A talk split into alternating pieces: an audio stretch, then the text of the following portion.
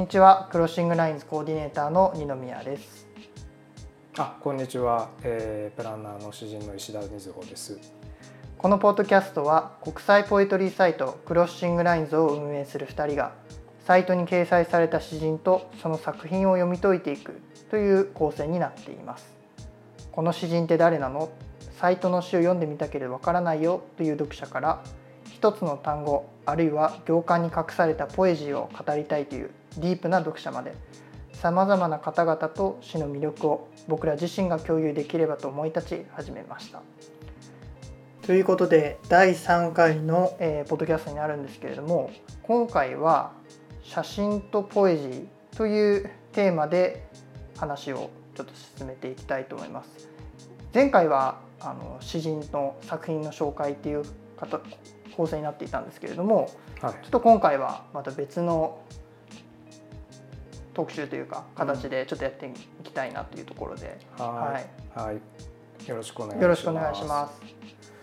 あの、えー、今月7月がですね、はい、えっ、とあの東京の、えー、トップ画像というか、はい、えー、一番最初に出てくるあの画像が、まあ、安倍さゆりさんというですね、はい、あのえっと、私たちの推しのというか、はい、あのえー、非常に力のある若手写真家の作品を、えー、寄稿していただくことになって、えー、前回のその5月6月の、えー、成田さんの素晴らしい資格誌から、まあ、あの違うちょっとフェーズに移る移ったんですけれども、ね、はい、で7月のテーマがあの、はい、エントランス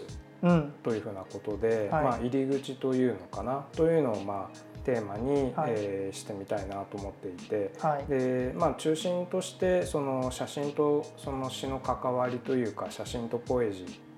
ーですね。うん、でまあその問いかけっていうのはもうずっと前から、えー、あるしいろんなあの媒体とかでも特集をしたりとか、はい。えー、詩画集みたいのも出てるんだけれども、うん、まあ、改めて何て言うのかなその写真とポエジーの関わりって何だろうっていうのを、まあ、きっかけというか、えー、エントランス入り口として、えー、今回ちょっとあの気楽に話していけたらなというふうに、はい、思います。はい、はい、すでに、えー、前回と引き続き 私はあのスコッチの水割りを飲みながらお話をさせていただいていてちょっとタバコの吸い過ぎであの声が枯れてるんですけれどご了承ください。はい。はい。僕は今日は普通にアイスティーです。あ、わかりました。はい。はい。はい。で、えっとそうだね。じゃあ最初になんですけど、はい、あの二宮さんその安倍さんの写真どう思われたかなというふうな、はい、感想というか。あのまあ今回その東京のトップに載せてる写真は1枚なんですけど、うん、まあ、いくつか安倍さんからは、あのまあ、いただいていて、うん、でまあ、最初見た時はやっぱりこう、すごくマットな感じが伝わってくる,、くるイメージでしたね。で、まあ、どの作品も、ただどこにでもあるような風景を撮りながら、その写真の中の切り取り方っていうか、ストーリーの伝わり方っていうのがとても独特な感じがしていて、でその何て言うんですかね、あの写真の枠内に収まってるイメージっていうところから伝わってくるものがなんかすごく印象的な作家さんだなっていうふうに思いましたね。なるほど、うん。ね、あの今回いただいたその写真は、あの写真作品はあの多分あの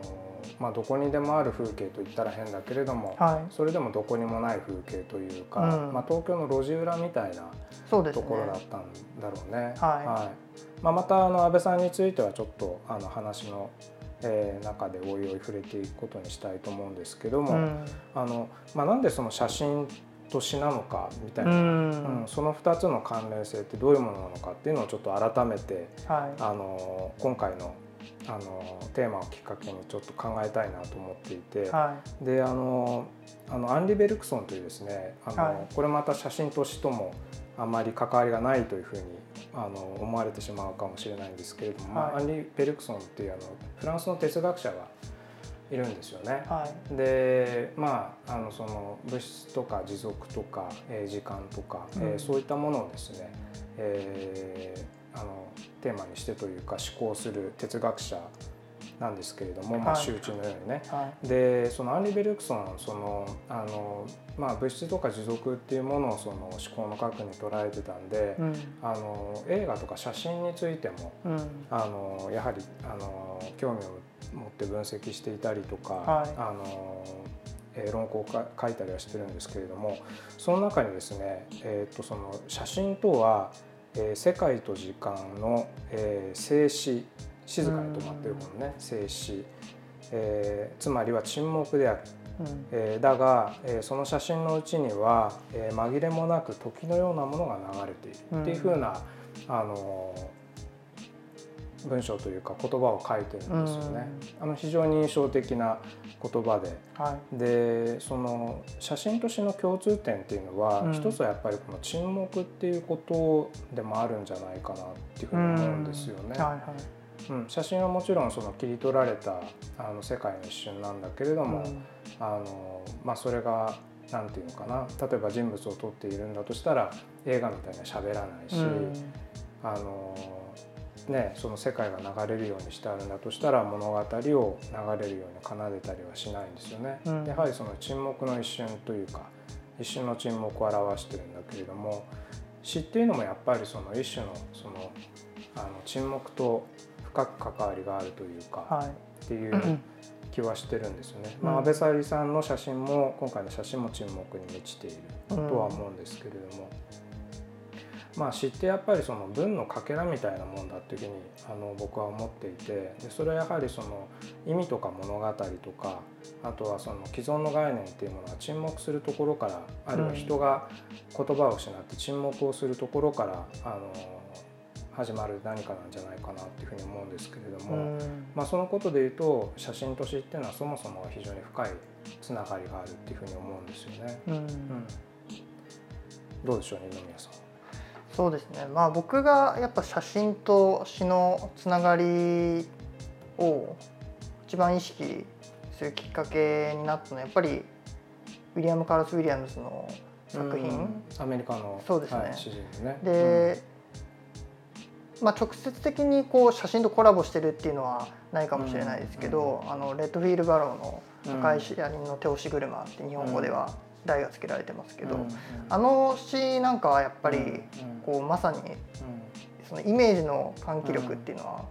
すごく強い作品ですよね。その色味っていうのとあとその周りに鶏が数羽いてでそれだけの風景なんですけど、まあ、そこから立ち上がってくる市場っていうのがある。で安倍さんの作品に、まあ、あえてちょっとフォーカスすると、あの安倍さんの作品もやっぱ色がすごく象徴的だと僕は思うんですよね。ウィリアムズは赤がその、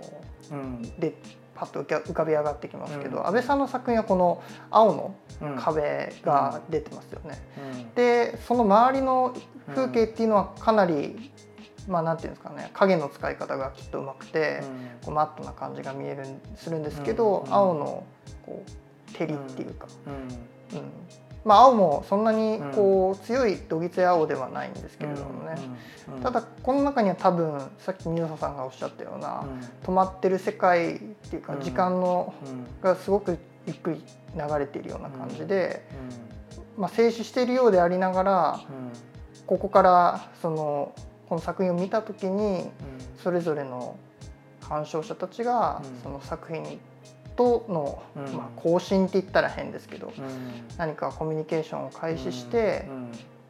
でそこにポエジーを感じ始める、だから詩も写真もそういう意味では、似たようなそのポエジーの立ち上がり方っていうのが多分あるんだろうな。面白いですね、はいまあ、一種そのあのまあちょっと偏見っぽい言い方になっちゃうけど、うん、例えばその、えー、なんだろうなその小説というか、特にエンターテインメントノーベルとかっていうのは、あの物語を消費するためのねあの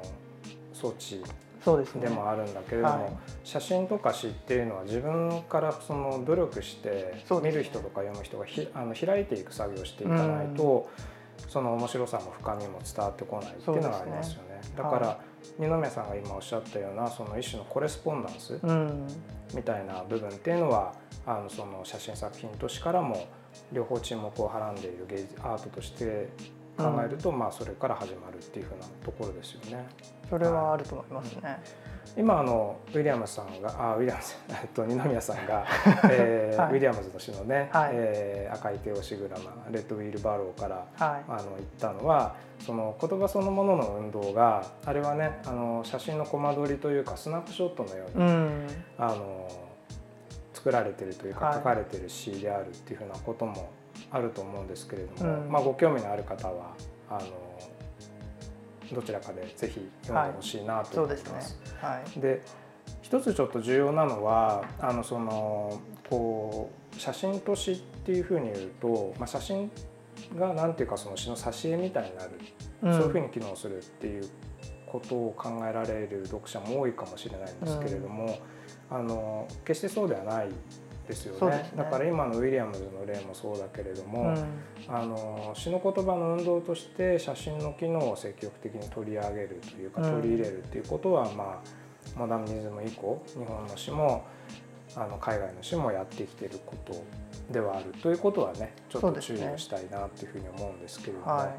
まあ、その一環としてなんあのじゃないんですけれども、うん、えーと、その特にやはりその詩と写真ということで深い関わりを持った詩人もしくは詩人たちとしてあのその北園勝恵の、うん、えー、なんか詩の仕事があるんじゃないかなっていうふうに思っているんですね。はい、であのそのまああの例えばその具体詞コンクリートポエムとか、うん、あの視覚詞ビジュアルポエムポエトリーですね、はい、っていうのがそうであったようにというふうなことなんですけれども、うん、あのここにたまたまですね、えー、あの北園勝栄が、えー、主観をしたですね、うん、えー、ブーというですね、うん、えー、まああのコンクリートポエットたちの画像であったそのまああのポエトリーマガジンが、はい、えー、あるんですけれども、えー、これはあのブーの VOU と書いてブー、はい、バウっていうふうに読んでもいいっていうふうな説もあるんですけれども、まあ、ブーですね、うん、の、えー、93号ですね。1964年の4月に出た号がたまたまありまして、はい、これあの古本屋で あの買うとですね非常にあの今高価なんですよね。はい、あの非常にレアものですね。はい、1万円近くしてしまうんですけれども、はい。それはですね。えー、うん、ね今その北園勝也もそうだし、あのビジュアルポエットたちが再評価されてる向きがあるので。うんでまあその北園も、えー、とそうですしそのブーの詩人たちは積極的にその写真をあの詩のなんていうのかな一形態としてあの使ってきたわけなんですけれどもここにですね北園の、えー、2点の写真作品というか、えー、具体詞が、えー、掲載されてるんですけれどもタイトルがですねえーと、フィギュール、まあ、フラフランス語で読むとフィギュールですね。で英語で読むとフィガーですね、はい、形とか継承っていう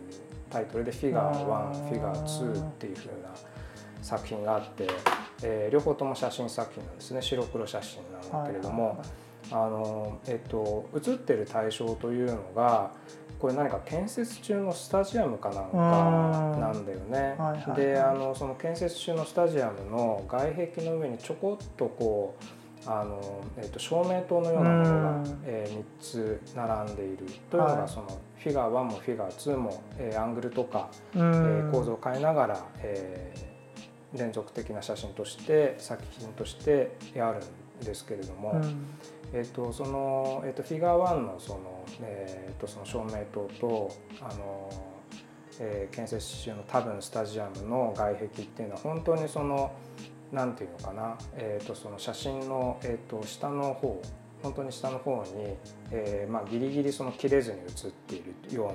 うな感じで撮られていて、うん、でその上の空ですね、まあ、白黒なんで青くはないんですけれども、はい、まあ、青空が、えー、ポカンと空白のように広がっているというふうな写真なんですよね。でフィガー1もフィガー2もほとんど一緒で、えフィガー2の場合はあの外壁が、えーまあ、スレスレで本当に映っているんだけどそこからこうちょっと今度はねフィガー1とは違うように、えー、写真の、えー、構図でいうと3分の1ぐらいまで、うん、あの照明灯がひょろひょろっと伸びて並んでいる。やはりこれもあのガランとしたね、えー、写真であのこのその照明灯自体がなんかこうあの草のような、うん、なんかよるべのない姿がね、ね。はい、えー、印象的ですね、うん、非常に僕もあの好きな作品なんですけれども、うん、でそのあのこの写真というかこれは写真なのか詩なのかっていうところから、まあ、まずその見る人はあのいろんな問いかけを定義していくんじゃないかなっていうふうに思うんですけれども、うんはい、二宮さんいかがでしょう？これ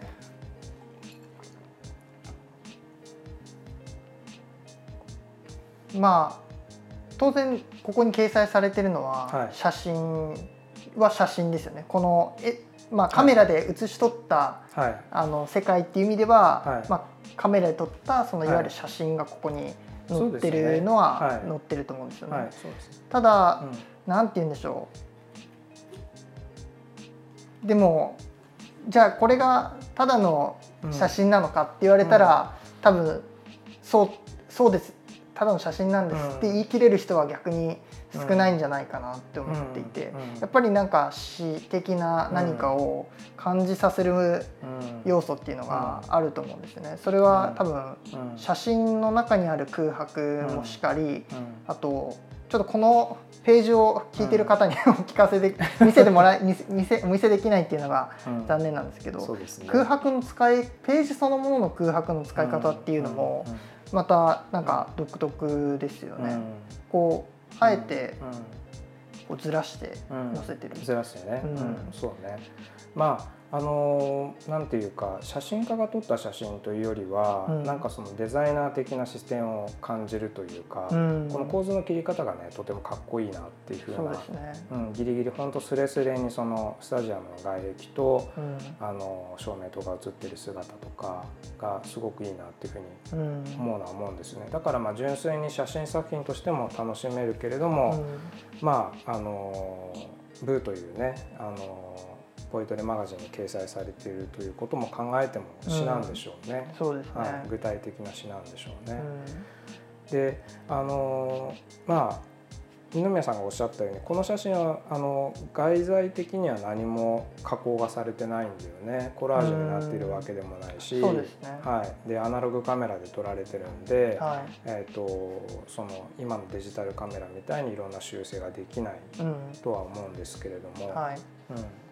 ただあのなんていうのかな、まあ、変な話これが普通のギャラリーにこう飾ってあったら、まあ、写真作品として面白いって感じる人があのいると思うんだけれども、うん、どっちかっていうとなんかこう写真家としては下手だなというか そういうなんかちょっとあの写真に見えるんじゃないかなっていうふうに思えるんですよね。まあ、プロの写真家が撮ったというよりはそのどちらかといえばアマチュアの写真家が撮ったというような、うん、まあもちろんね写真家としては北園勝也もアマチュアだったんだと思うんですけれども、うん、ただこの写真の一つのあの北園勝也の舞台史のあの一つの特徴としてはあのこれもまああのどこにピントが合っているかわからないというか、うん、何をこう主題テーマにしている写真なのかがわからないっていうのが一つですね。そうですね、はい、であとはそのビジュアルポエトリーとか具体具体詞のその一つの特徴として今二宮さんがおっしゃったようなあのこれは写真であると、うん、写真家が撮った写真作品であるっていうふうなものの意味付けとかあとは文脈コンテクストってものをまあずらしている、うん、ずらしていくというのがありますよね。であのまあ、ちょっと手短に言っちゃうんですけれども、うん、その先ほどのそのベルクソの言葉をね少し思い出してほしいんだけれども、はい、まあ、写真とは世界と時間の静止もしくは沈黙だが、うん、その写真のうちには紛れもなく時のようなものが流れているっていうふうな言葉ですね。で紛れもなくっていうのは非常にそのコンクリートであったりとか、アクチュエルなあの言葉なんだけれどもその下に時のようなものがのようなものがっていうふうな表現が来るじゃないですか、はい、これまあベルグソンとしては非常にレアな表現の仕方だとも思うんだけれどもこの「ような」っていうのはその比喩表現だし、まあ、いわゆるポエジーなんですよね、詩なんですよね。だからそのあのこの写真が何て言うのかなあの北園のそのフィガー1フィガー2が写真作品に一見あの見えるようで見えないというのかな、その中間領域にあるというか文脈と意味のそのがずれている、うん、じゃあ何がずらしているのかって言ったらこれが詩であ、え詩の試みであるというふうなやはりそのポエジーがずらしてるんじゃないかな。詩の力がずらしてるんじゃないかな、うん、だからまああのただ見て美しいだけの写真、うん、でそれはまあねちょっと味気ない部分があるんだけれども、えー、そういうものを超えたなんか不思議な写真に北園勝栄の写真はなってるのかな。まあ、ゆえに具体詞になったりとかあとはその、えー、視覚詞になっていくのかなっていうふうな気がしてるんですけどね。そうですね、はい。まあ、それが僕が今ちょっと考えてる写真とポエジーのどちらかというと内在的な関わりっていうふうなことをまあ今ね一応例として挙げてみま見たんですけれども、はい、なるほどですね。多分僕もそ それそういうことだとは思うんですよね。うん、でなんか逆僕が考えてみたいのは、うん、その写真って多分、うん、今人類が経験したことないほど誰にとっても身近なものになりつつあるんですよ。そ、ねうん、あのそれはやっぱスマートフォンしかり、うん、まあ、カメラしかり、うん、あのその科学技術の発達っていうもので、これまでカメラっていうのは、まあ、最初は本当限られたカメ写真屋さんに行って、その記念撮影をしてもらう、あるいはそのまあ、非常に高価なものだったから、そのカメラマンとか、まあ、アーティストって限られた人たちしか持てなかった。でそれが今は、まあ、スマートフォンになって、で誰の手の中にでもある。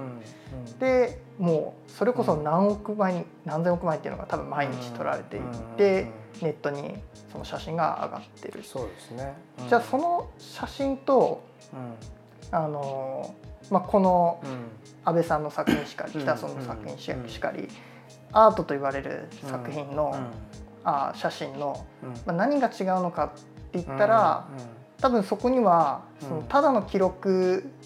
的なものなのかっていうのと、まあ、あるいはその中にその写真を見た時に、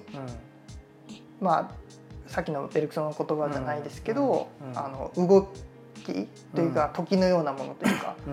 その何か動いているっていう感覚をその見た人が受けるかどうかっていうところだと思うんですよね。それは多分、まあ、どうやったら作り出せるのかっていうのは、まあ、多分言葉にしようがないというか、おそらくそのアーティストたちの独自の視点っていうものによってその写真の中にこう記録あの記録っていう言い方違うのかな、まあ、封じ込められているか保管されていくんだと思うんですよね。で思い出の写真とか、まあ、あるいはその旅行に行った時の写真っていうのを iPhone で撮ったものっていうのはやっぱただの記録として残っていくんだと思うんですよね。でそうすると、うん、そこにはこう、まあ、動きみたいなものは多分なくて、まあ本当ただの写真、いわゆるまああの、うん、その撮った人たちにとっては思い出が詰まっているものだとは思うんですけどね、でも万人の何かにこう語りかけるようなものっていうのではないはずなんですよ。でじゃあ安倍さんの作品北園の作品の中には何があるかっていうとやはりまあこういう言葉に頼るのはちょっとずるいかもしれないけど、そのポエジーっていうものが確かにあって、でそれがこう見た人の何感性みたいなものに語りかけてくる。でそれにこう、語りかけられた鑑賞者が反応することによってそこに初めてアートがこう立ち上がるとかポエジーが立ち上がってくる、まあ、やっぱり僕がうん、さっき水野さんもおっしゃってたその、相互関係じゃないですけど、コレスポンダンス。コレスポンダンス、そのお互いが呼応し合うというか、反応し合う化学反応が起きない、起きるようなものっていうのがやっぱアートになっていくんだと思うんですよね。うんあのまあ、北園なんかはねあの北園だけじゃなくてあのそのコンクリートポエットとか、うん、あのビジュアルポエットたちの多くがその写真の中にいろんな可能性を見出していったわけなんだけれども、まあ、最終的にはその1枚の写真が、うん、あの表意文字の得意体というか、うん、あの表意文字の変異体として考える。写真1枚がその漢字のごとき、あの何か分からないけれども何がしかの意味を伝える、うん、そのその完全な表意文字としてあの存在するんだみたいなね、はい、そのポエジーの方にあのまあ言ってしまうわけだけれども、うん、うん、ただそのあの今言ったみたいなその二宮さんがあのおっしゃってた問いかけっていうのは、うん、あのまあ、谷口昭義さんもね、あのクロッシングラインズにあの協力してくださってるコレクター兼そのまあ写真家の、はい、まあ、谷口さんもよく言われてることですよね。そういうその境界性が消失しつつあるっていうのはそれはもうコマーシャルフォトグラファーもあのアート系の写真家たちも、あの同じことを考えていますよね。で特に何て言うのかな写真っていうのがやはりそのあの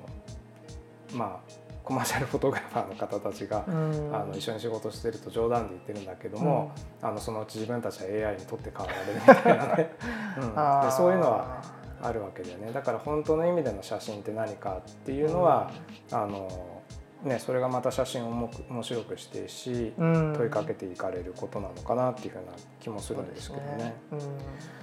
なのでそのあの、まあ、写真っていうメディアを使いながらその詩を書くあの視覚詩人とかあの、まあ、コンクリートポエットっていうのはあれなんだけれども、はい、あのまあ、今後このサイトにもあのいろんなあの詩人たちが出てきたり写真家たちが出てくると思うんですけれども、うんはい、まあ、例えばそのあのちょっと僕が個人的に注目しているビジュアルポエットの白面さんっていう方がいてであのその詩人なんかはあのどちらかというとそのあのブーの時代のビジュアルポエポエムにその回帰するような感じのあの詩人なんだけれども、はい、まあ、デジタル世代なんであの、えーと、デジタル的にあのそのなんていうのかなあの写真そのものがありえないパースペクティブとか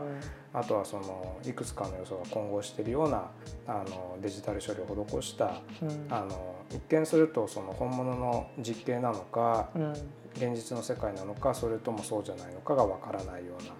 あのビジュアルポエムをねうつつか幻なのかっていうのがわからないビジュアルポエムを、うん、あの紡いでる詩人がいるんですけどそういう方に登場してもらったりとか、うん、まああとはそのあのえーと、先日ですね寒山ギャラリーですね、はい、あの東京中学館の寒山ギャラリーで、あの非常に注目されたあの個展があったんですけれども写真家のですね横山大輔さん「うん、えー、I Hear You」というですね、えー、写真展をですね、はい、あのされた横山大輔さんがいらっしゃるんですけれどもあの横山さんはあのその推しというかあの話すのが得意でない、うん、あの方なんですよね、はい、ってしまったりとか。はい。はい、でそのあの肖像写真あの、うん、人物を正面から捉えた肖像写真をあのよく「あの I Hear You」でも連作として展開していたんだけれども、まあ、これもやはりそのあの写真というか世界というか人物のその沈黙と発話をねテーマにしている写真家だったりその横山さんも白面さんも、えー、ぜひですねあのなんというかこのサイトに今後あの登場していただく予定だったりとか、はい、あとはまあ谷口昭義さんもそうですけども、はい、あの谷口さんの師匠にあたるその、えー、レオルビン・ファインというですね、うん、えー、ニューカラーというですね、はい、はい、あのまあ、監督の映画監督のベンダースの影響を受けたその写真家のグループがあったんだけどその末裔になるようなレオルビン・ファインとか、あのいろんな写真家の方にもあの協力していただくというか、はい、登場していただく予定です。はい、はい、はい、で楽しみにしたいなと思うんですけどもね。はい、豪華な予告です、ね、はい。えー、で安倍さんの写真にちょっと戻るんですけれども、はい、あのなんていうか安倍さんの、えー、と今のその東京トップにあるあのタイトルがないんですけどね、うん、まあ、アンタイトルドというかタイトルがない写真なんですけれども、うん、あの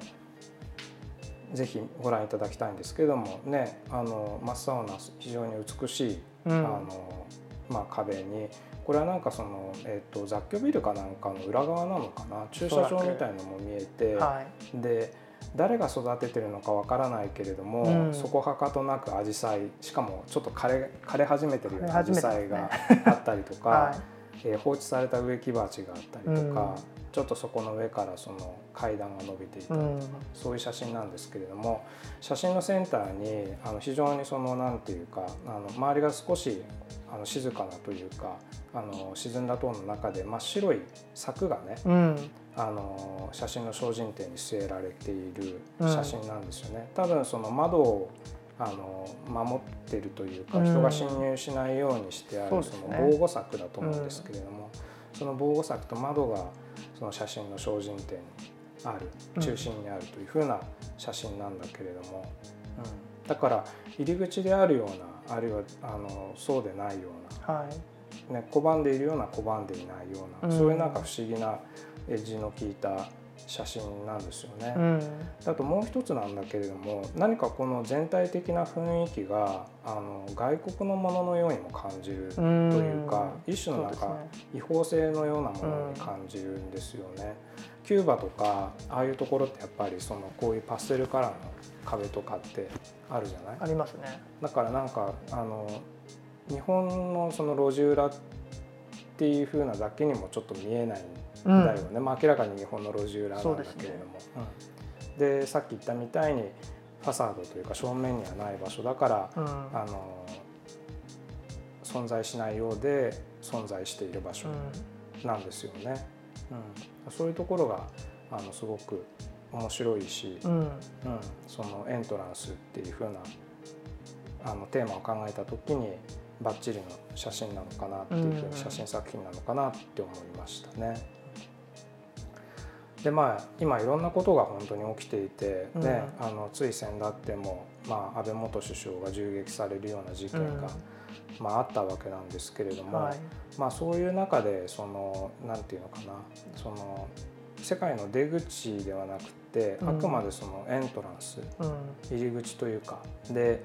あのエントランスって「エン」って「EN」っていうのと、トランスって言葉に分割できると思うんですけれども、はい、まあ、そこに車線が入れられると思うんだけれどもあのその本当にね例えばその写真都市だったりとか、まあ、いろんなそのあのその境界線というかボーダーというか、うん、ラインが、まあ、そのクロスしていく、うん、あるいはお互いにそのトランスしていく、うん、でそういうものをその交互に繰り返していったりとか、えー、重ね合わせ。重なり合う世界。あるいは重なり合うそういうその教会みたいなものから何かが生まれてくるんじゃないかな、うん、どんどんそのトランスをあの促進していくことで何か世界のあの今あの閉じようとしている世界に新たな入り口が見つけ出せないかなっていうふうに、うん、まあ、考えての、うん、その入り口としてのテーマだったんですよね。はい、面白いですね。まあ、今月は二宮さんもね、はい、登場するし、はい、楽しみにしていただけたらなというふうに思います。はい、でねここですごくあのそのさっき取り上げたブーの、えーと、ナンバー93というか93号なんですけれども、はい、編集後期であの北園勝也がとても面白い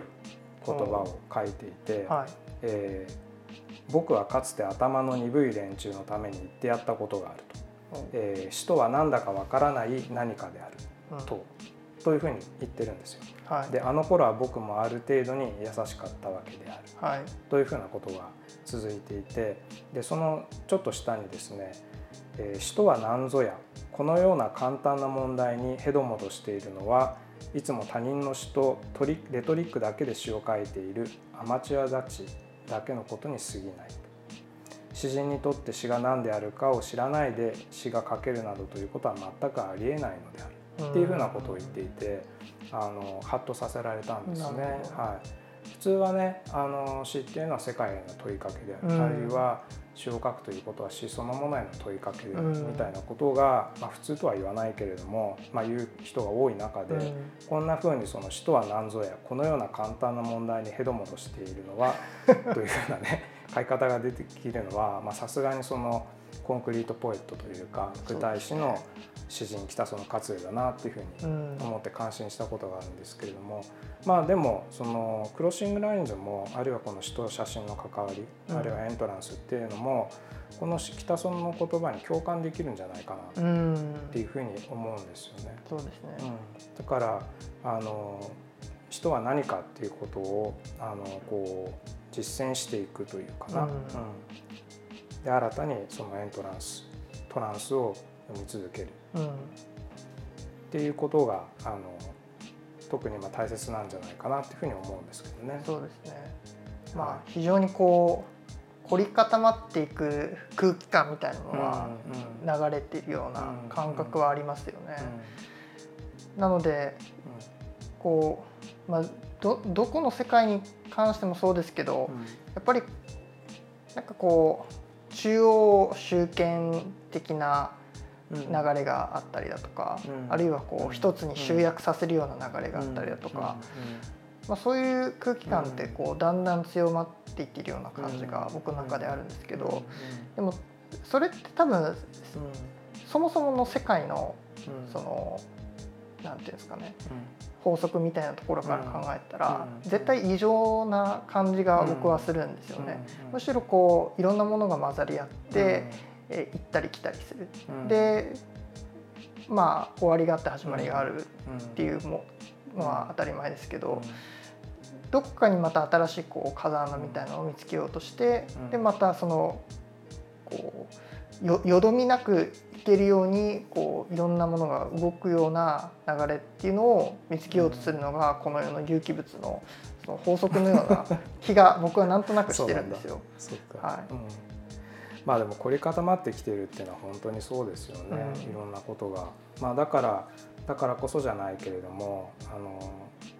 そのいろんなラインを重ね合わせることで、うん、新たな変異体を生んでいくっていうかね。そうですね、うん、そしてその凝りこ、ま、凝り固まった世界を、まあ、あのずらしていったりとか、うん、新たなエントランスを生み出していくっていうのが、まあ、大切なのかなと思いますね。そうですね、はい。まあ、そういう具体性っていうかあのコンクリートネスみたいなものを持ち続けたいなっていうふうな気はしてますけどね。はい、はい、はいそしたら、今回はこのぐらいに、そうですね。はい。しておきますか、はい、なんかいい感じでまとまったかも、はい、はい、ありがとうございます、はい、ちょっと時間長くなっちゃったけどまあ大丈夫じゃないかそうですね。ね、はい、そしたらあの7月もまだまだ更新が重ねられていくと思いますのでどうぞ楽しみに聞いていってくださいということで、はい、はい、この辺りでお別れにしたいと思います。はい、はい、よろしくお願いします。ありがとうございました。